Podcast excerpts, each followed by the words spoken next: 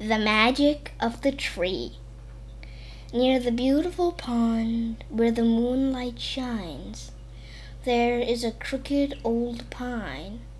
And this pine may not look like so much, but believe me, the power inside it is quite divine. To unleash the tree's holy power, you'll have to find the mythical tower and the door opens in a quite special way. You'll have to put glue on it for 60 hours.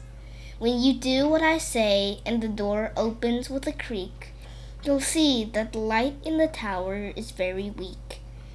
But when you go in, you'll hear, in a flash, a sharp tweet. If you turn around, it's courage you lack. If you do that, the floors will crack, and you'll fall into the abyss and you can't come back. What you have to do is simple, of course.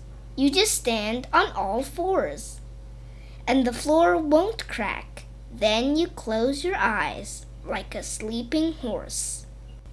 Inside the second door, more danger awaits. Inside is a thing anyone hates.